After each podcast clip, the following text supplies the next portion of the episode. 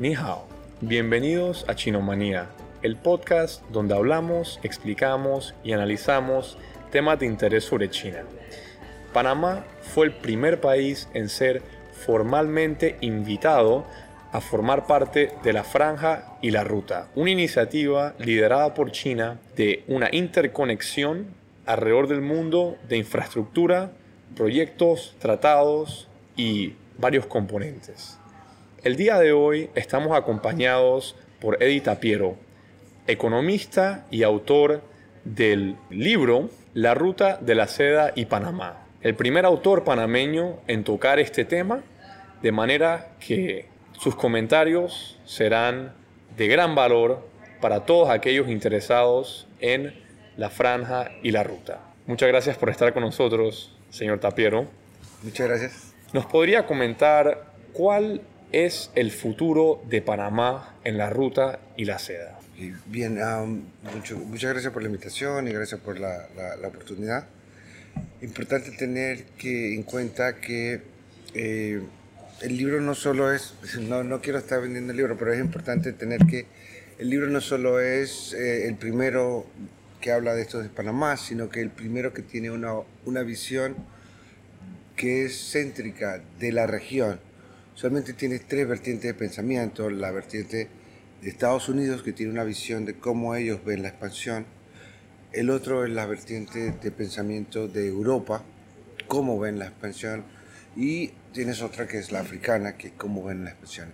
Este, en este sentido, lo que yo ofrezco es una, una visión desde el punto de vista de la región pero basada en la industria marítima, en la interconexión comercial que tiene el país eh, a través del canal, del canal de Panamá, que es muy diferente.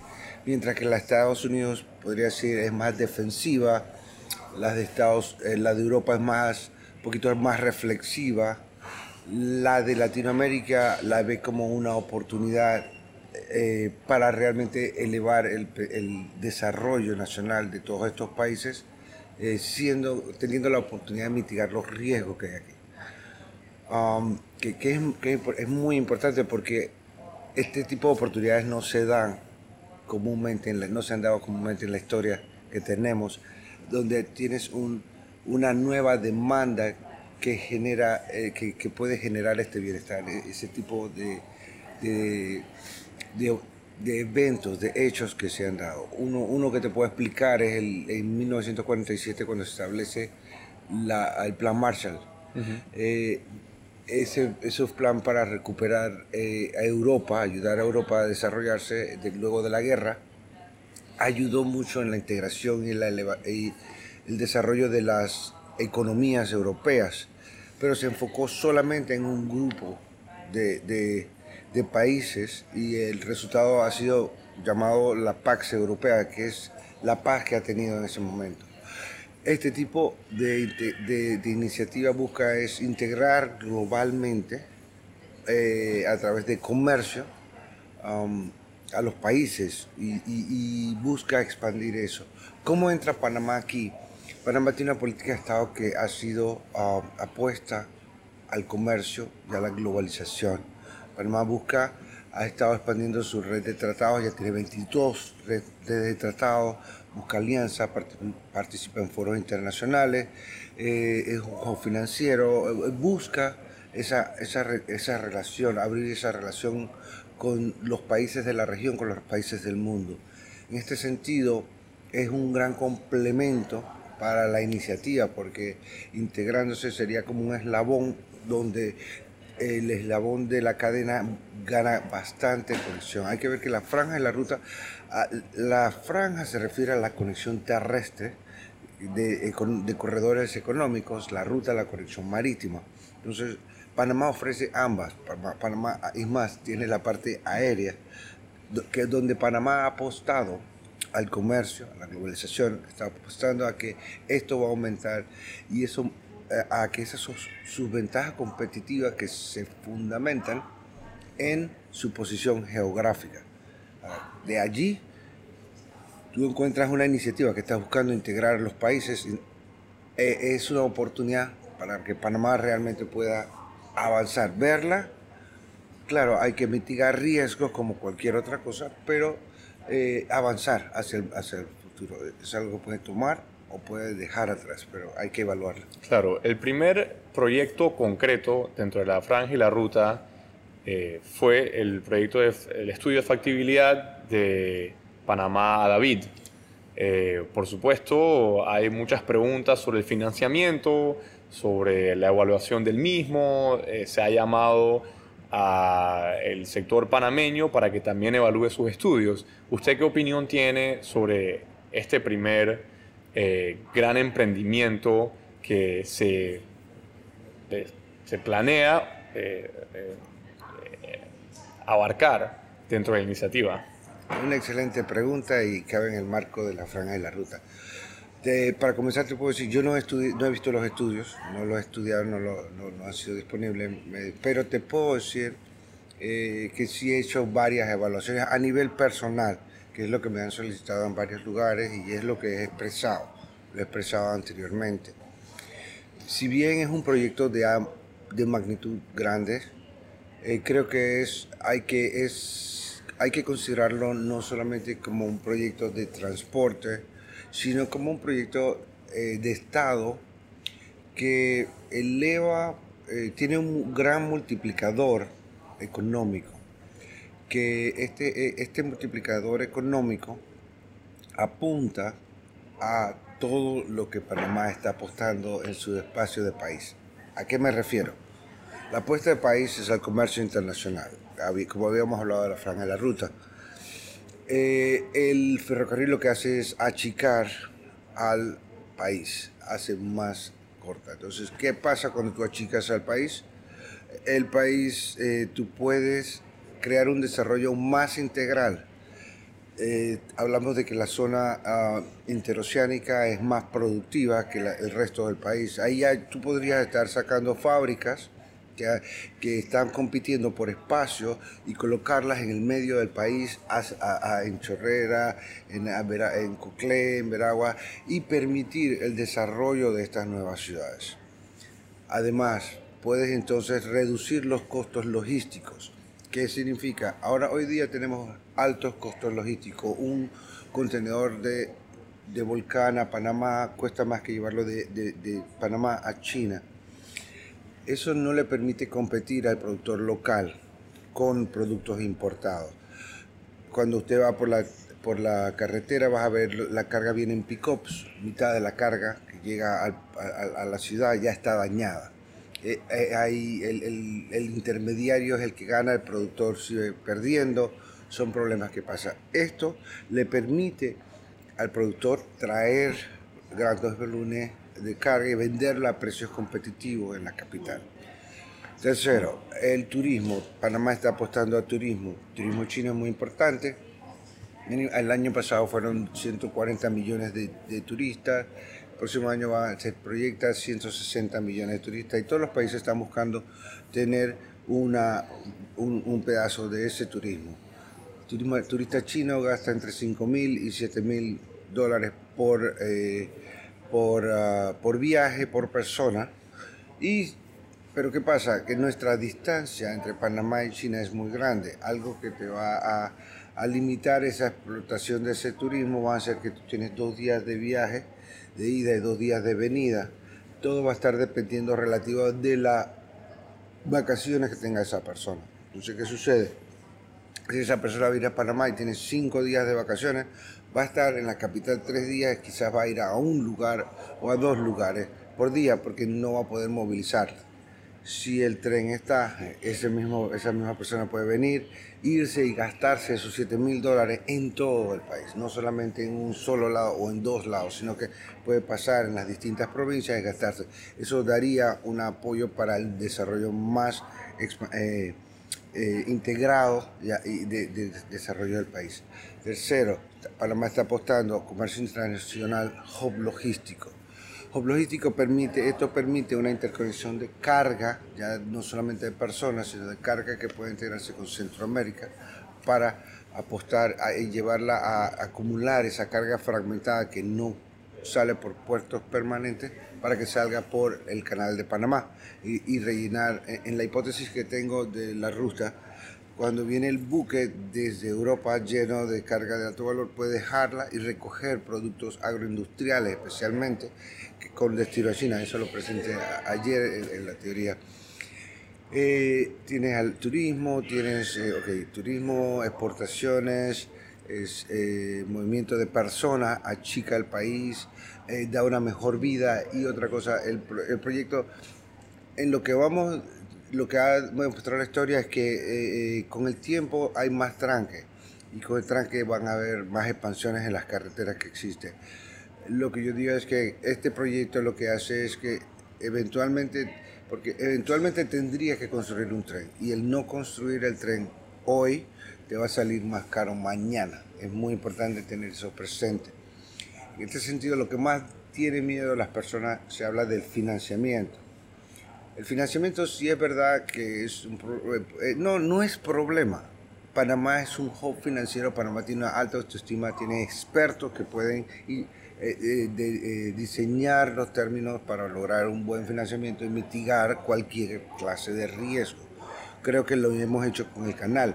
Esto requiere mayor conciencia y autoestima como panameños, que es lo que me parece que, estar pensando que nos van a endeudar a nosotros y tener un miedo sin fundamento, eh, creo que es descartar un proyecto de tanta importancia por miedo infundado que, entre nosotros somos realmente un hub financiero y el, y el no poder hacerlo, no poder definir términos eh, eh, de financiamiento me parece un absurdo. Entonces, riesgo de mitigación, lo podemos mitigar, lo podemos arriesgar. Hemos hecho el Canal de Panamá, hemos hecho muchas otras cosas y creo que está. La capacidad está como, o sea, que debe ser un proyecto de Estado. No se puede ver solamente en un solo aspecto, se ve en este multiplicador eh, social. E, es muy importante mejora la calidad de vida del panameño eventualmente, porque tú puedes vivir a una reducción de mejor tránsito, o sea, puedes, puedes viajar de la capital allá. Eh, en este sentido, yo creo que el, tren ahí tiene que, requiere su evaluación, no debe ser descartado que si es de carga, que si es de pasajero. Yo sé que va a haber mucho. Lo mismo si en el 2006, cuando el, la ampliación del canal se las mismas, eran las mismas cosas. Sale la gente a criticar, sale la gente, los expertos que no pasan. Pero ¿qué hubiera pasado si no se hace la inflación? Entonces hoy estuviéramos fuera de la industria marítima porque los buques ya están muy grandes. E, esas son las cosas que debemos pensar. No pensar en el hoy, pensar en el futuro y pensar en lo más razonable para Panamá. Y, yo creo que ahí es, donde debemos, eh, ahí es donde entra el tren, en otra dinámica que otra visión. Sí, el último tema que me gustaría hablar es sobre el último capítulo de su libro que habla sobre los Estados Unidos. En China eh, imagino que usted ha hablado con académicos, ellos tienen cierta mm, precaución con eh, estrechar relaciones muy cerca con Panamá, ya que conocen que eh, Estados Unidos siempre ha sido un aliado muy fuerte estratégico para Panamá y por ende lo que antes era una relación bilateral ahora es una relación triangular donde se deben tomar en consideración los intereses estadounidenses también. ¿Cuál es su opinión sobre esto?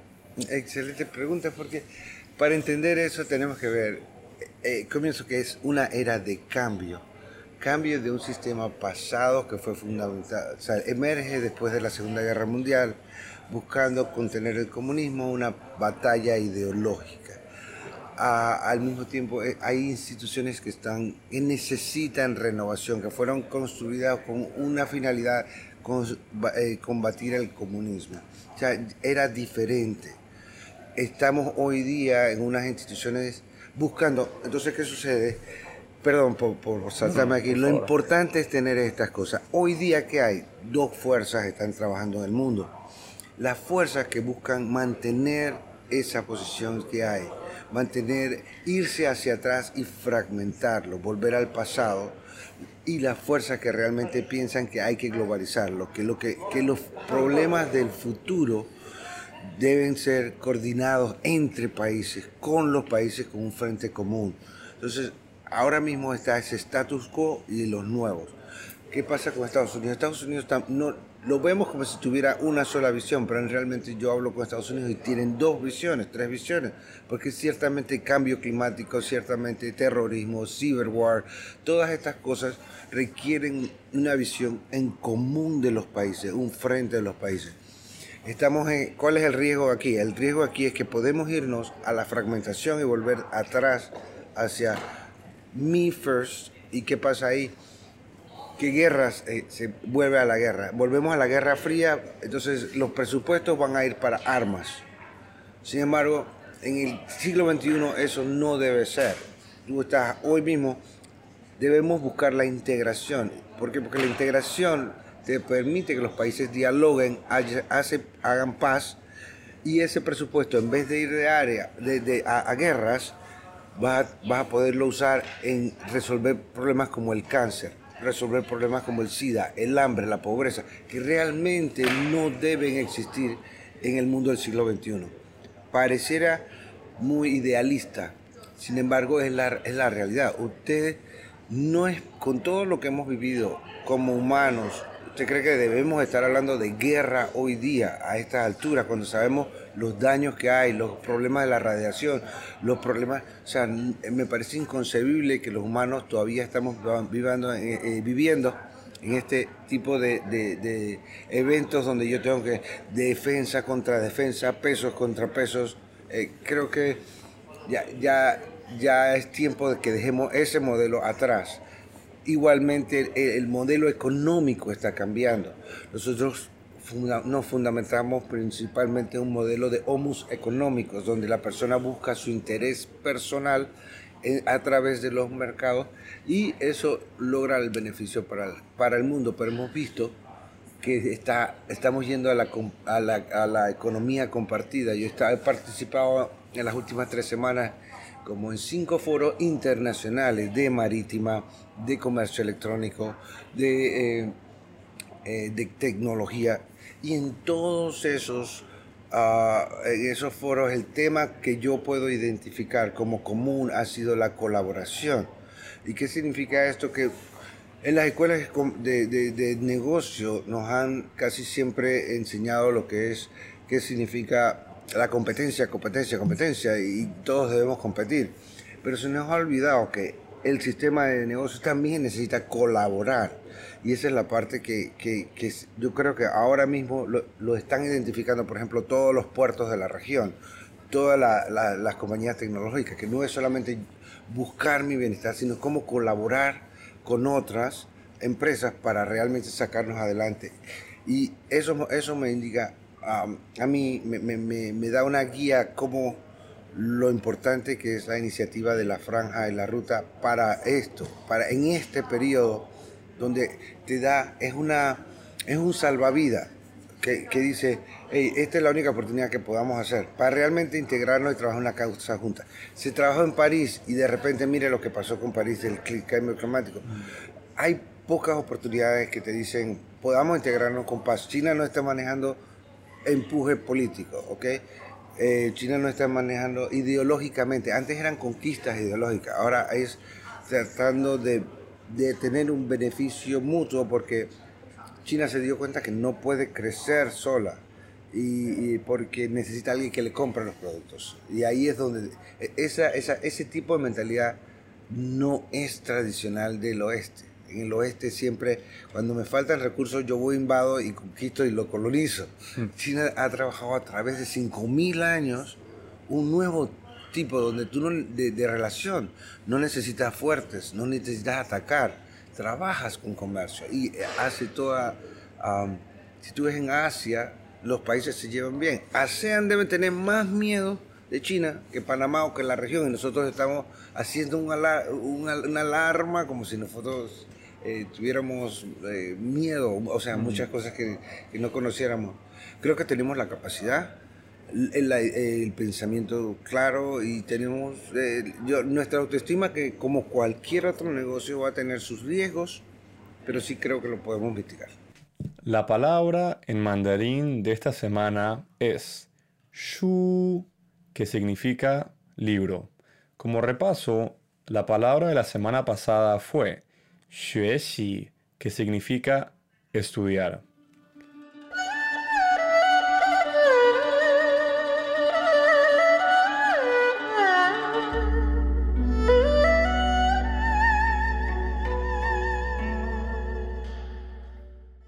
¿Qué más está pasando entre China y América Latina? La primera exportación de piñas panameñas fue enviada vía aérea a Shanghai una ciudad en la costa este de China, conocida entre muchas cosas por su comercio, finanzas y turismo. La variedad de piña exportada está caracterizada por su dulce sabor. Panamá estará compitiendo en China con otros grandes proveedores de piña como Filipinas, Tailandia, Costa Rica y Malasia. En una conferencia de negocios en San Salvador, el presidente Nayib Bukele informó que las relaciones diplomáticas con China están establecidas y completas. Esto viene después de un periodo de tiempo donde no había certeza si el gobierno nuevo de Bukele iba a regresar a establecer relaciones diplomáticas con Taiwán. Luego del anuncio, China ofreció a El Salvador aproximadamente 150 millones de dólares para proyectos sociales y 3.000 toneladas de arroz para alimentar a miles de salvadoreños afectados por una sequía. Por último, a comienzos de julio, en una conferencia de prensa, el ministro de Relaciones Exteriores de Perú, Néstor Popolicio, informó que se enviaron invitaciones a 100 países para participar en la próxima reunión del Grupo de Lima que tomará lugar el 6 de agosto. Entre los 100 países que fueron invitados está China, Rusia, Turquía, Bolivia y Cuba. Estos no han reconocido al gobierno paralelo de Juan Guaidó y continúan apoyando a Nicolás Maduro. De los 14 miembros del Grupo de Lima, 11 reconocen al gobierno de Juan Guaidó.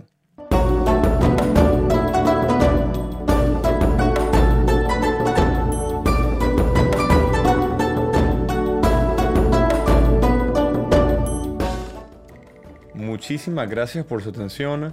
Me pueden agregar en Twitter en arroba sebasnarjo, a Edita Piero en arroba Edita Piero, todo seguido.